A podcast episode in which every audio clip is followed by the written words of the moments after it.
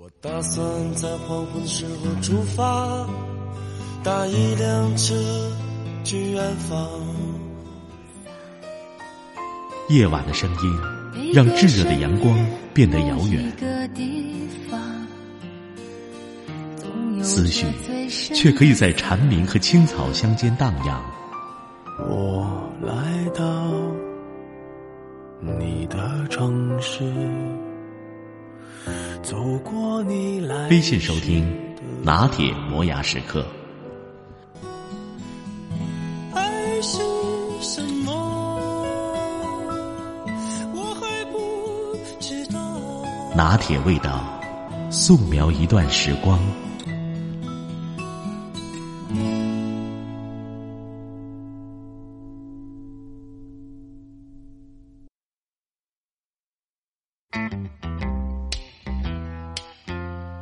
我发朋友圈，我老公从来不点赞，这让我很是郁闷。你说我们是什么关系啊？我有什么动态哦？你为什么不第一时间赶来捧场呢？我提醒过他几次，没有结果，也就不再说什么了。可是有一回，我差点真生气了。我在单位有一回做那个装订工作，笨手笨脚的被锥子扎破了手掌心，血鼓鼓的流了几秒。我忍住疼，第一时间拍了照片发了朋友圈。马上评论里就问候声、心疼声一片，当然点赞的更多。可独独缺我老公的，我知道他上午有个会，肯定在玩手机，没看到我的动态，那不可能啊！一个小时过去了，我彻底失望了。他老婆受伤了，他还是无动于衷，视而不见。他到底爱不爱我？亏我经常自夸我老公是暖男，屁！正在我陷入没人爱、没人疼的可怜状态的时候，手机响了。我老公温和的在手机里说：“喂，快下楼吧，我给你买了创可贴和西瓜。”惊喜和感动万分的我依然板着脸：“你就不能先给我发个微信来？”我还以为你视而不见呢。我老公依旧温和。哎，你能不能别再用朋友圈考验我了？我就在离你五分钟车程的单位里，你打个电话多好。你这样发个圈儿万一我正好没看见，你又该生闷气了。你看，我晚了一个小时吧，估计你都用纸包扎过了吧？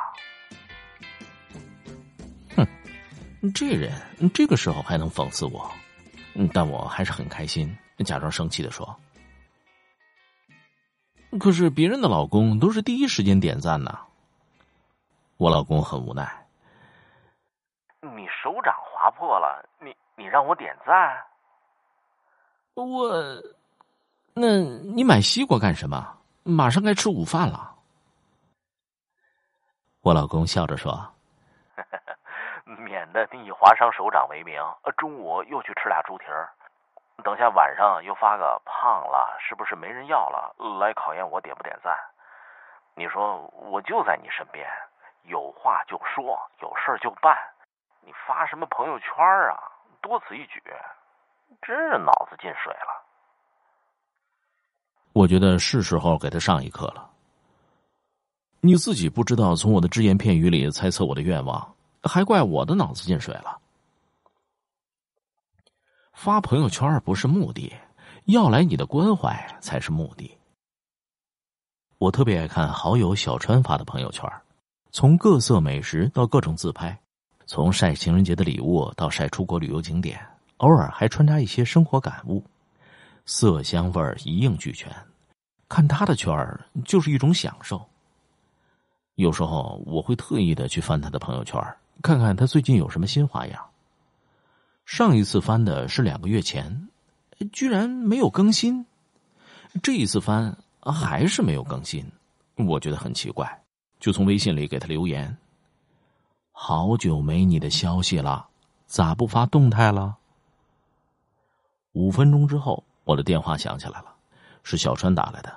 寒暄了一阵子，他开心的告诉我说，之前暗恋的那个同事已经向他表白了。两个人整天黏在一起，吃好吃的在一起，旅游在一起，就连每天他化好的妆，他也能第一时间看到。小川觉得突然没有什么发朋友圈的欲望了，因为他最想被点赞的那个人，现在已经天天在自己身边了。其实你发朋友圈想被看到并点赞评论，可心里早已经画好了圈就像我这里，别人再多两个字的评论，也不如我老公的一次点赞。在小川那儿，整天上蹿下跳的打理朋友圈，还不就是为了引起心仪男生的注意？其实谁不知道呢？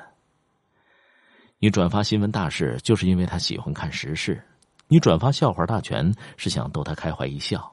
你转发天气预报是不好意思主动开口说加衣服，你发一条无聊的动态是想告诉他你有空，你发一条饿了的动态是暗示他可以约你，你发一条开心的动态是想表达一下遇见他你觉得好幸运。总之，你是在向圈里的另外一个人抛出媚眼儿，等待那个人反馈回应。可是，如果那个对的人、懂你的人已经成为你的男朋友。日日夜夜的陪伴在你身边，如果你在工作上招惹的不开心，随时都有人开解；如果你吃过的、见过的好东西都有人陪你讨论；如果你好看的、难看的自拍都有一个人可以抛过去看，那还发什么朋友圈？我说，那我们呢？我们还想通过朋友圈了解远在他乡的你呢。小川说：“那我们可以打电话呀。”说实话，毕业以后，我们都习惯聊微信、发朋友圈，一年都打不了一个电话，挺奇怪的。是啊，朋友圈到底是静止的，不如打个电话，听听彼此的声音和语气，这样来的更真实。小川说：“但凡现在身边有知心朋友的人，谁还发朋友圈啊？光应酬朋友都招架不过来。”仔细想想，好像的确如此。我身边还有一位从来不发朋友圈的美女，她叫文文，表面很光鲜，而生活又太神秘。总有好奇的人偷偷翻看他的朋友圈，以求发现点儿她其实不像看起来那么幸福的蛛丝马迹。可是很抱歉，他的圈里什么也没有。隔上三五个月再去看，还是一道线。他说没什么想要发的。身边三五公里之内，总有一个电话就可以叫出来的人，或者是闺蜜，或者老公，或者亲人。她的香水美食有一帮闺蜜亲自追到眼前品头论足，她的头疼脑热有一位知冷知热的爱人就在一个回头的距离内嘘寒问暖，她的思想动态有一串可以随手拨出去的电话号码可以沟通交流。这样的日子换做是我也不需要什么朋友圈。我老公听到我的逻辑，表示不能再同意了，说：“